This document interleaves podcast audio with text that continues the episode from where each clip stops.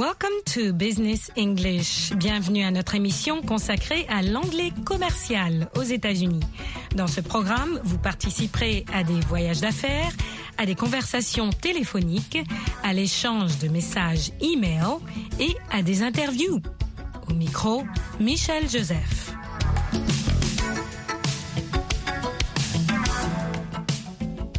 What time does the show start? À quelle heure commence le spectacle? Une question essentielle, un outil qui sert à organiser les rencontres personnelles et professionnelles. What time is the meeting? What time is the interview? What time is the dinner? What time is the conference? What time do the shows usually start? En fait, c'est une façon très américaine de raccourcir la phrase. Grammaticalement, on devrait commencer la question par la préposition at. At what time does the show start? At what time is the meeting? At what time is the interview? Ici, Cathy va poser la question au sujet de plusieurs spectacles et de l'heure à laquelle ils commencent d'habitude. What time do the shows usually start? What time do the shows usually start? Usually, d'habitude ou en général. What time do the shows usually start? They usually start at 2 o'clock. And when do they end? They usually end at around 5 o'clock. Si vous posez la question When does it start? ou au pluriel When do they start? When does it start? It remplace le mot show, spectacle au singulier. Par exemple, When does the meeting start? When does it start? Dans la phrase que vous venez d'entendre, shows, spectacle, est remplacé par le pronom au pluriel they. Si on pose la question When does it start? Quand est-ce que ça commence ou au pluriel When do they start? Il vous faudra forcément demander aussi quand est-ce que le programme finira. When does it end? Au pluriel When do they end? When does the meeting start? When does the meeting end? When does the conference start? When does the conference end? Écoutez. The train to Washington leaves at 7. When do you get back to Washington? We arrive in Washington around 11. That's a long day. It is, but we love going to shows. They're wonderful. Puisque Pat Miller se rend à New York régulièrement en une journée, la question qu'on lui demande alors est When do you get back? When do you get back to Washington? Quand allez-vous revenir? To get back, revenir, rentrer. Écoutez et répétez à haute voix.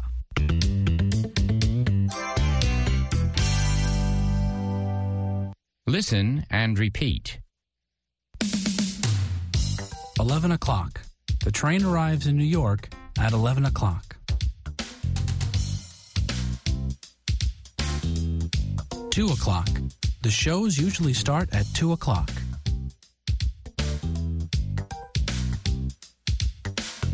Five o'clock. The shows usually end at around 5 o'clock.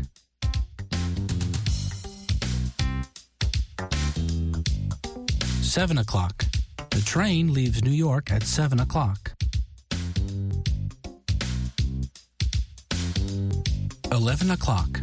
The train arrives in Washington at 11 o'clock.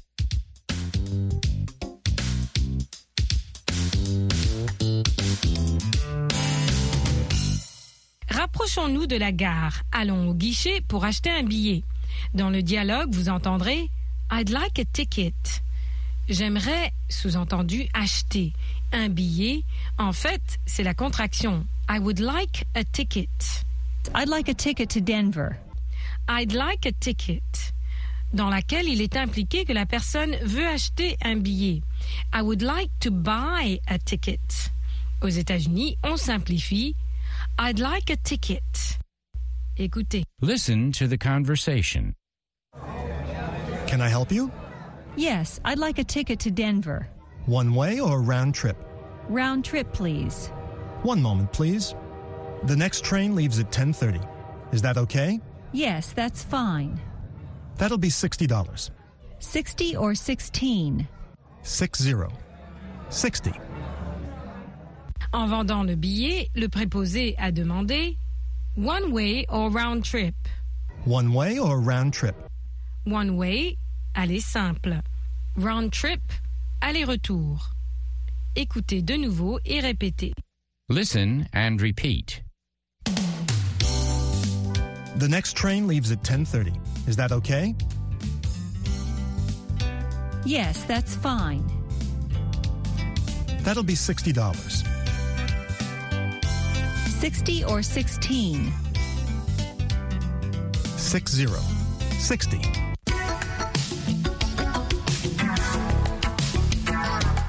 Et c'est tout pour cette leçon de Business English, l'anglais commercial. That's it for today. Until next time. À la prochaine fois. English USA vous présente African Voices in Conversation. Des conversations en anglais qui ont attrait à la vie quotidienne au Sénégal.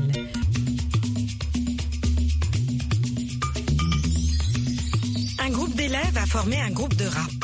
Ils demandent à leur professeur d'anglais de leur corriger leurs textes. Toujours facile pour un prof d'anglais. Écoutons les rappeurs et leurs profs.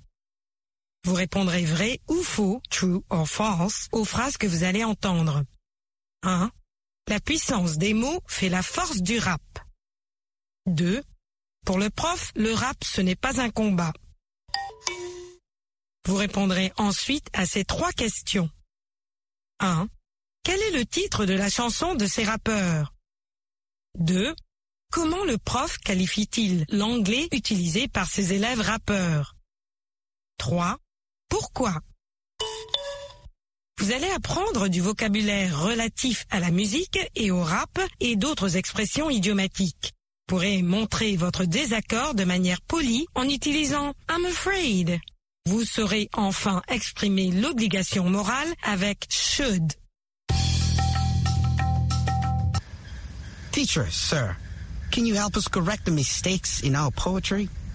We want a good poem that uses proper English. I told you, mistakes are part of learning. You can't correct all your mistakes. Let me see. Enough is enough. Is this the title of a poem or a pamphlet? No, it's the title of a rap song. Ah, so a rap song should be called a poem now? Definitely. Slam poets and rappers are the modern poets. I see. But I'm afraid some of your words and structures don't seem to be English. I'm afraid I can't understand them. No problem, sir. What's important is the flow. The fast flow of words. Strong words. And the rhythm, the beats, the powerful, fast beats. Take it easy. Cool down. You seem very angry. Rap is not for fighting. But it is. Rap lyrics should be used to fight for positive change. Yes, things should change. We're gonna change things everywhere. What sort of things do you think should change? Injustice, wars, corruption, unemployment, exploitation. I see. But I'm not sure. I understand this word sufferation. I'm afraid that must be a mistake. You should use the correct word, suffering. Oh no, sir. That's no mistake. We used sufferation instead, so it would rhyme with exploitation. oh, I see. Well, that must be rappers' English. No, teacher. Modern poet English. Nous avons écouté ces élèves rappeurs et leurs profs d'anglais. L'énoncé 1 est vrai. La puissance des mots fait la force du rap. L'énoncé 2 est vrai. Pour le prof, le rap, ce n'est pas un combat. Voilà les réponses aux questions. 1. Quel est le titre de la chanson de ces rappeurs? Enough is enough. 2. Comment le prof qualifie-t-il l'anglais utilisé par ses élèves rappeurs? D'anglais de rappeur. 3. Pourquoi? Parce que certains mots et structures ne semblent pas être de l'anglais. Écoutez et répétez d'autres expressions idiomatiques. Take it easy. Cool down.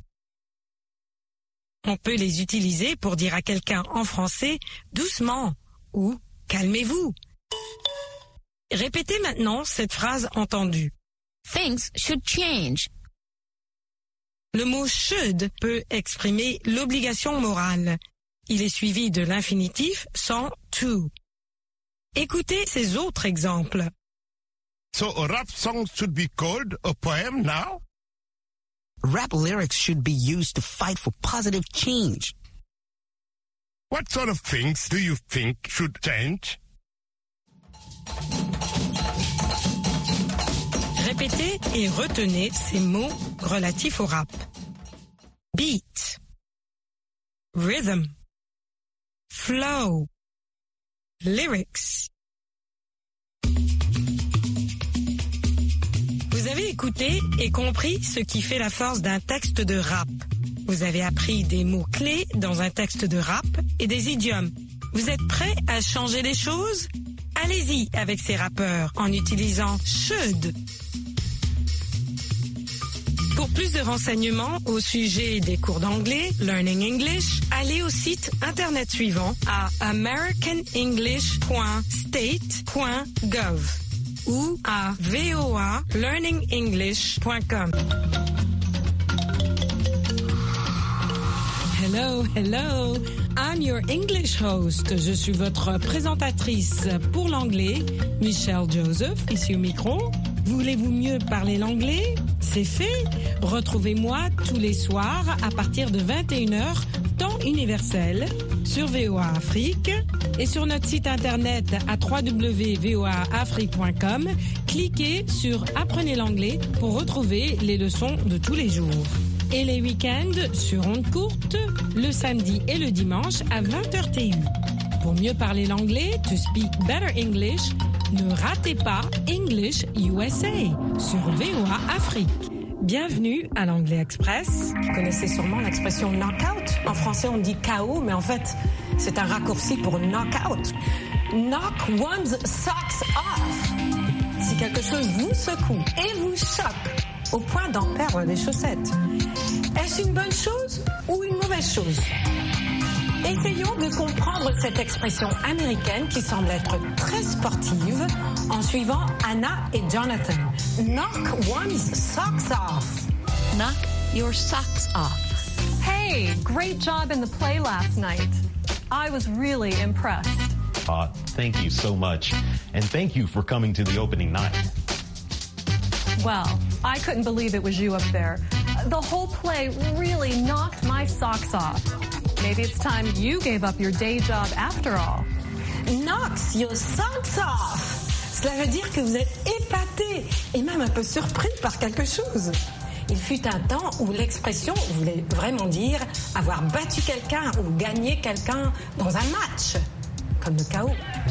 Aujourd'hui, on s'en sert plutôt pour euh, exprimer un sentiment d'admiration, comme on a vu Anna le faire dans la vidéo. Elle était très impressionnée par la prestation de Jonathan dans la pièce de théâtre. It knocked her socks off. As for you, what knocks your socks off? Qu'est-ce qui vous épate? Qu'est-ce qui vous impressionne? Et voilà pour l'Anglais Express.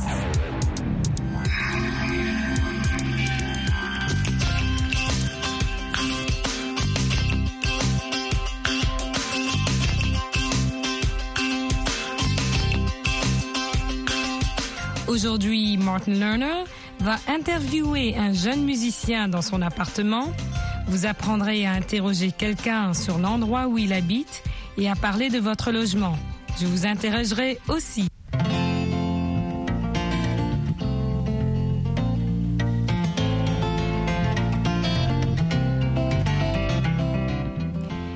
Aujourd'hui, Martin Lerner va interviewer un jeune musicien dans son appartement.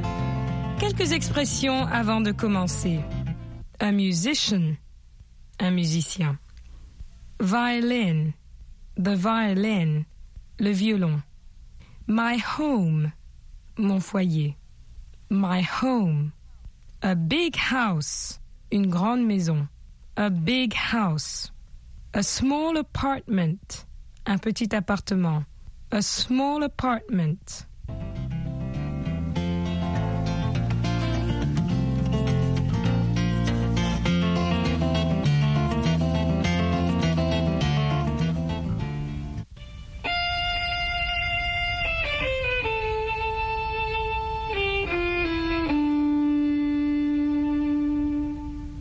Thank you. Thank you very much. That was wonderful. You're welcome. Do you like the violin? I love the violin. Would you like some coffee or tea? No, thanks. I want to ask you some questions. Okay. You're a young musician. How old are you? I'm 21 years old. Do you have a family? I have a family in Finland. I don't have a family here. Do you work? Do you have a job? I'm a musician. I don't work now. I'm a student. Do you study at the university? Yes, I do. Where do you live?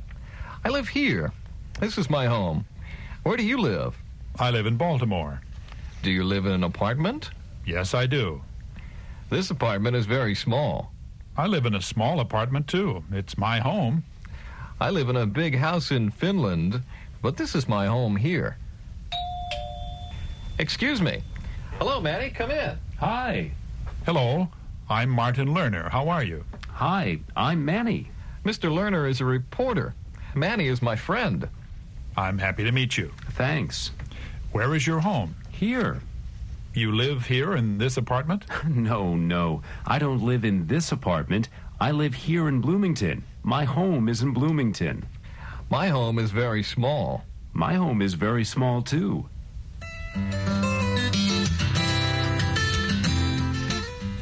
Quelquefois, on se sert du mot home, logis ou foyer, pour exprimer l'endroit d'où on vient, ville natale ou pays natal, comme on l'a fait tout à l'heure dans la petite revue. Where are you from? I'm from Dakar. Or, ou bien, My home is in Dakar. My home is in Dakar. Ou bien, Where are you from? I'm from New York. My home is in Washington. They lived in Russia. It was their home. Where are you from? I'm from Brooklyn. It was my home. I live in Bloomington now. I'm from Finland. It was my home. I live in Bloomington too. On va s'exercer avec les phrases interrogatives. Vous allez répondre par Yes, I do ou par No, I don't. Très simple. Do you live in Zaire? Yes, I do. Do you live in Zaire? No, I don't. I live in Senegal.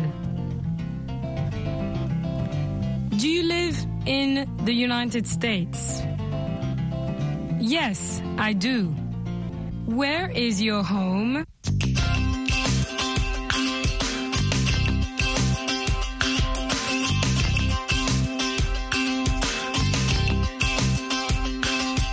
Vous avez appris, je l'espère, à répondre à la question Where do you live? Where are you from? And where is your home? Exercez-vous avec vos amis ou votre famille jusqu'à notre prochaine leçon. Until then, this is Michelle Joseph. Goodbye and thank you for your time. Voulez-vous mieux parler l'anglais? C'est fait! Avec Anglais Télé, notre programme interactif télé multimédia. C'est à votre tour de parler. It's your turn to talk. No, it's my turn to talk. No, it's their turn to talk. Retrouvez-nous aussi sur notre groupe Facebook Anglais Télé.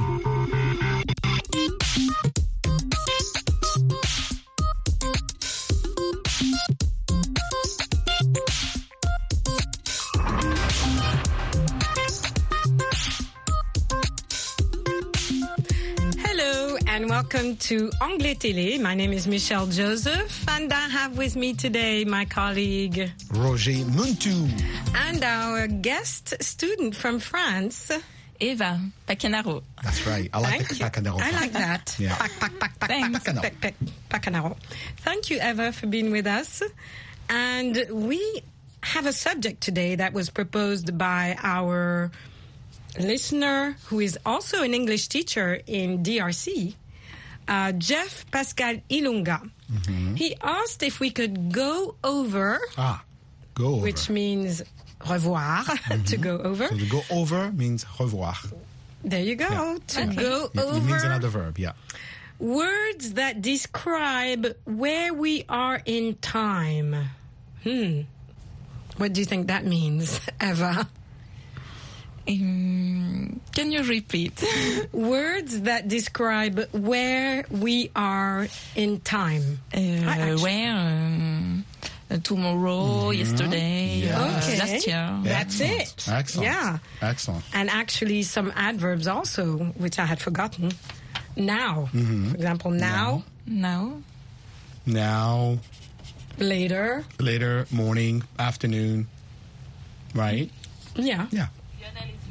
All right. So we have today, Mm-hmm. Day. yesterday, um, tomorrow. tomorrow. tomorrow, Very good. now. Now. Welcome to now. Welcome to now. Welcome to now and to today. And um, if we go back in time, what would that be, Eva? Um, in uh, English uh, course. Okay, but you could say um, to yesterday. Welcome to yesterday. Oh, yes. Let's go back a little in time because we said now and we said today. Yeah. So go a bit in the past, and what would that be? Five minutes ago. Uh, there we go. Yes, five minutes ago is past. yeah. And what is that ago. ago? That's good. What is the ago? Yeah. What is that? What is ago? right. Why? What is this ago that you add when you're talking about the past? um, is um, is the age of the time. Um, Aha. hmm That's the past. So actually, if we visualize Yeah. it with the verb go, ago, it's it's it's gone. It's gone. It's gone. It's gone. Bye bye. So maybe that's where it came from. Of course. Ago. Uh, go. Yeah, it's and put it together. gone. Yep. Okay. So um, we could say a day ago. hmm A month ago, yes, And a year else? ago. A year ago. A week ago. a week ago, An hour ago. right? To to imply that that's the past. Right. much. Yep. And so if it's in the future, what would we say? next summer, next week. Next. Very good. Yeah.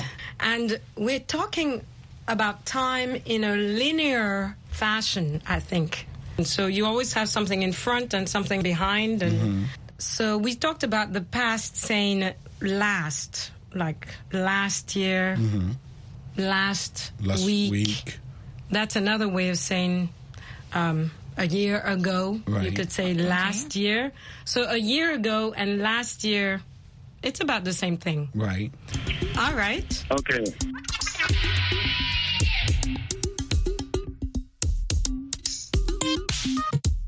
And I have a guest with me today. Je suis Daniel Crafton. Bienvenue, Michel Assis. Enchanté. Welcome. We're happy to have you, Dan. Merci. And we are going to look at how words can be changed either by putting a prefix, that means uh, a little, a few words in Or a front, suffix. or a suffix, words, a few little letters after a I word. I learned that when I was in grade school. Oh, good for you. Prefix and suffix. Right, so prefix is a few letters before a word, and suffix is a few letters after, After a word. yeah, right. And these um, suffix and prefix add meaning to words, right, Dan? they do. Yes. And it can change And they make everything. the words move too. Oh, move, dynamic. Yeah, right. That's what we're about. You can change a We're- noun into a verb. Right. Suffix. Absolutely. Right. Okay, that's a bit complicated, but. Like run and running. oh, yeah. But we're Okay, going to look anyway, at We won't do that. No. We're, go- we're not doing that one right now, Okay. but we're going to look at prefixes that all of you have heard, I'm sure. So the first one we've chosen is anti, anti or anti. Right. How do you say that? Anti, Anti. anti. Either one is okay. Either one is okay, says Dan. I, I agree with that. I like that. Okay. Either one is okay. So, uh, hmm. Anti is against or opposite something, right? Usually against so- anything. Against anything and everything. Yeah. Anything you're against, you're anti. Okay, so hey, are you anti Michelle? no. I hope not. No, I am. And you're not anti English uh, Anglais télé uh, No, no. listeners. Okay. I'm not anti-French. I'm In fact- I think the opposite is pro, right? Yeah, pro, right. Okay, but we'll get to pro. Let's look at anti. So, hmm. If you're depressed, what would you take? Something to do the opposite. An antidepressant. antidepressant. If you're having an allergic reaction we're looking at common ones here, and I'm sneezing and coughing. The common Well, then you take an antihistamine. antihistamine. So I think you guys have heard of those.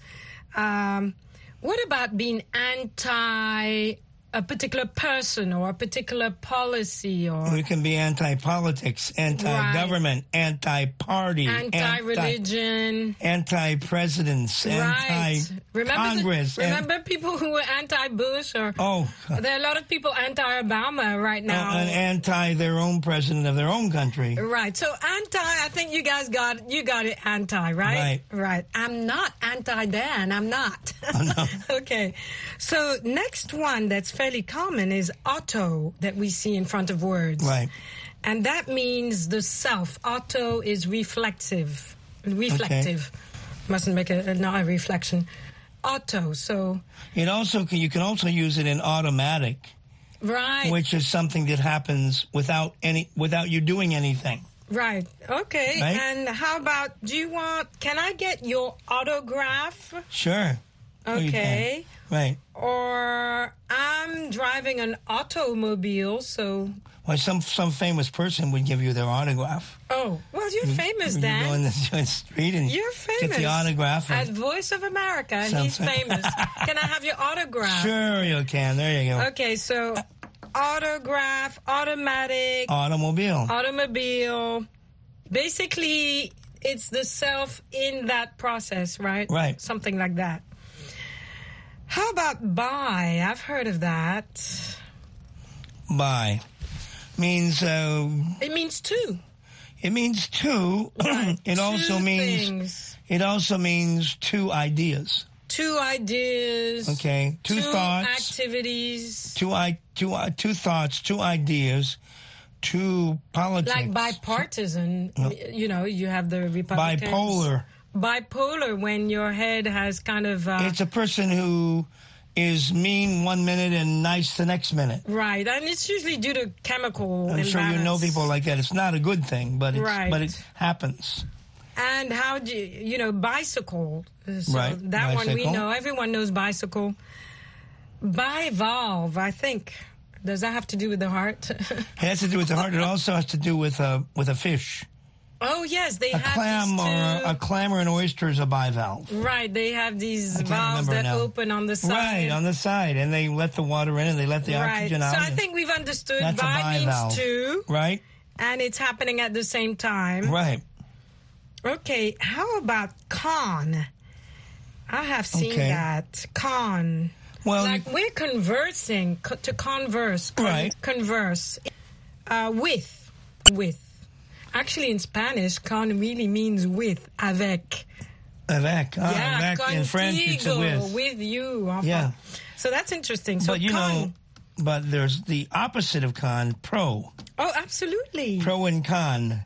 It to means you're against or something. against, for or with against. or not with. Right. So con you can be used as a determination of what you believe in, or it can be used as a prefix for a word. So, Right.